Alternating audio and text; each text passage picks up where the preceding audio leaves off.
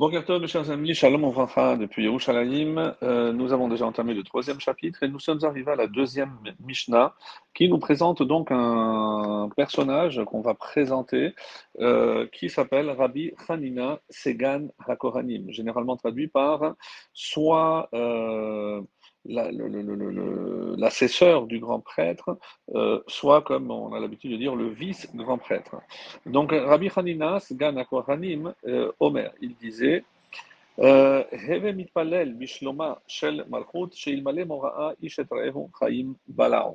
donc, que veut dire cet enseignement?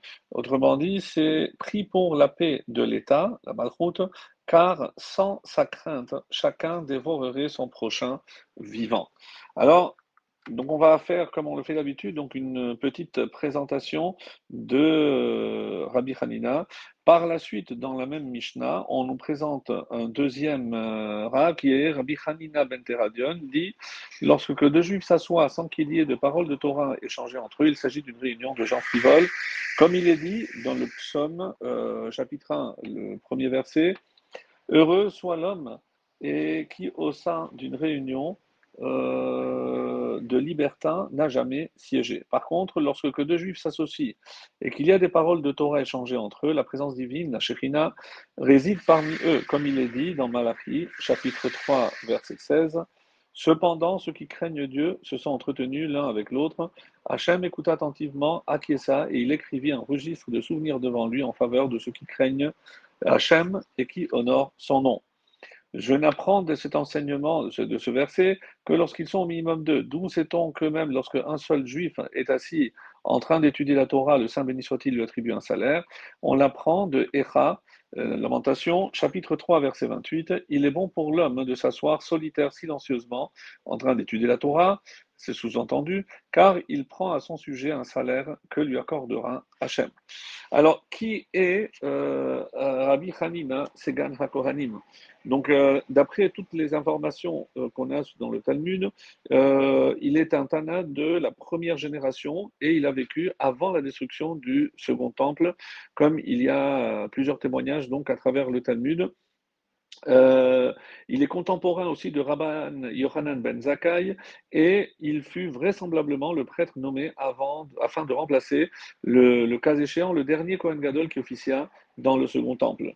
En effet, comme nous l'enseigne Rabbi Changa ben Segana Kohanim lui-même dans le traité de Sota 42a, euh, il avait pour fonction essentielle de remplacer le Kohen Gadol en place, le grand prêtre, notamment le jour de Kippour, si il était victime euh, d'une défection, notamment suite à la contraction d'une forme d'impureté ou d'un défaut physique, il fallait qu'il se tienne prêt pour le remplacer. C'est d'ailleurs dans cette euh, perspective que la Mishnah, dans Yoma, le premier chapitre et la première Mishnah, nous enseigne que sept jours avant euh, Kippour, un autre prêtre était nommé pour succéder au Kohen Gadol et effectuer euh, justement le sacerdoce de Kippour, dans le cas notamment où il serait affecté pendant la nuit de ce jour sacré d'une pollution nocturne dont il ne pourrait être purifié avant la nuit suivante. Selon Rachi, ce prêtre de remplacement était appelé Segan, sa nomination n'étant pas effectuée systématiquement chaque année, mais uniquement lorsque le précédent, Segan,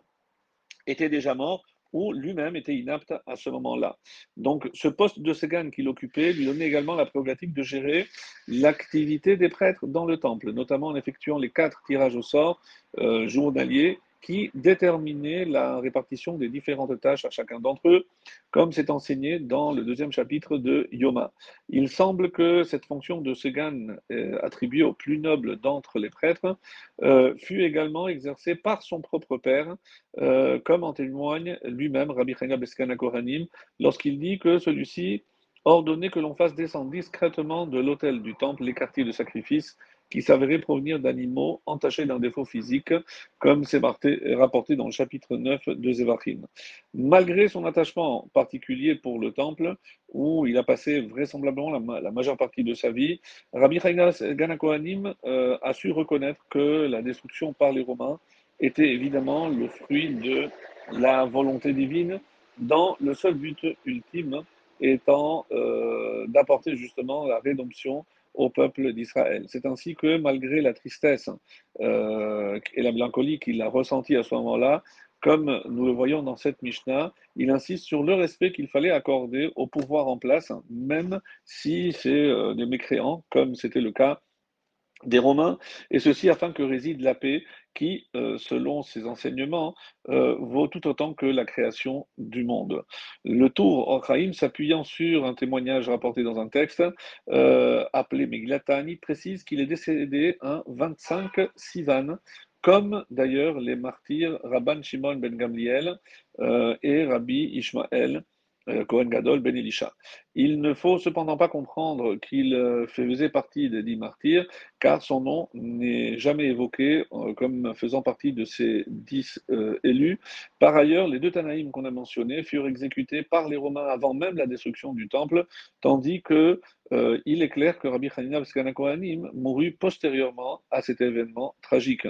Selon le Rambam, il a laissé pour descendance Rabbi Shimon ben Asegan, et dont les enseignements sont rapportés euh, à trois reprises dans les Mishnayot par Rabban Shimon ben Gamliel, qui manifestement était son élève à cette période. Selon la tradition, il euh, reposerait auprès de Rabbi Zecharia ben Rakatzav dans un tombeau situé à Kfar Haninia. Alors, on va à présent euh, lire le commentaire de Barthénora sur cette Mishnah. Donc, qu'est-ce que Rabbi Yochanan, donc, euh, veut, Rabbi Hanina, pardon, veut nous enseigner par rapport à cela, pour que la paix réside sur le royaume où tu habites, et ce, même s'il s'agit d'un royaume non juif, bien sûr. L'homme dévorerait son prochain, en effet, il est écrit dans Habakkuk au premier chapitre, verset 14, et tu as fait l'homme comme les poissons de la mer. Ainsi, de même que concernant les poissons de la mer, le plus gros avale le plus petit, ainsi en est-il des hommes qui, si ce n'était par la crainte que leur inspire le gouvernement, eh ben, ils se comporteraient de telle sorte que celui qui est plus fort que son prochain, euh, il, ça, il avalerait son, le plus petit et l'écraserait sans rien laisser. Alors, euh, ceux qui craignent Dieu euh, se sont entretenus. Ça, c'est la suite de, de la Mishnah qui dit la chose suivante Ceux qui craignent Dieu se sont entretenus l'un avec l'autre. Voici le, verset fait ici référence à deux hommes. Silencieusement, Vaïdom fait référence à un son légèrement silencieux, à la manière de celui qui étudie seul et euh, qui lit à voix basse. Car il prend à ce sujet, euh, à son sujet, un salaire. En l'occurrence, il est gratifié du fait que c'est comme si le don de la Torah n'avait été réalisé que pour lui uniquement, donc en parlant de celui qui étudie tout seul. Donc euh, pour le Midrash Shemuel, il nous donne une autre explication euh, de l'enseignement de Rabbi Hanina, pris pour la paix de la royauté, euh, Malchut, hein, d'après cette explication, c'est la plus basse des dix séphirotes, celle qui est obligée de s'exiler ici-bas pour nous assurer euh, la survie.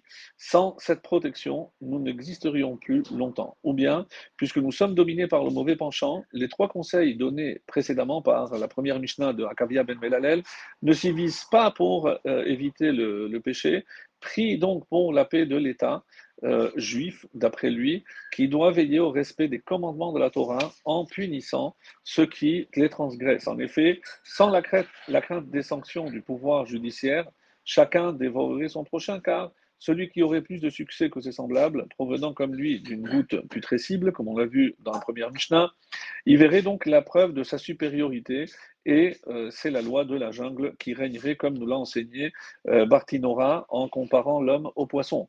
À son époque, Akavir Menamel n'avait pas insisté sur le rôle de l'État dans ce domaine, parce que ses contemporains servaient Dieu par amour. C'est plus tard au temps de Rabbi euh, Hanina, le, vice-grand prêtre, que la crainte euh, de l'État devint indispensable pour faire régner l'ordre de la justice. Selon enfin Rabbi Yona, la Mishnah nous recommande de prier pour le monde entier et de compatir aux souffrances d'autrui. Euh, il ne s'agit pas simplement de prier pour l'État d'Israël ou l'État juif, hein. il faut prier pour les nations étrangères comme pour l'État juif, hein.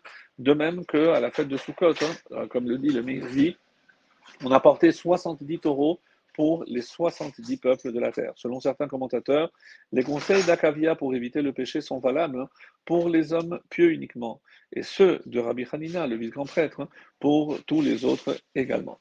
Qu'Hachem nous accorde la paix. Amen.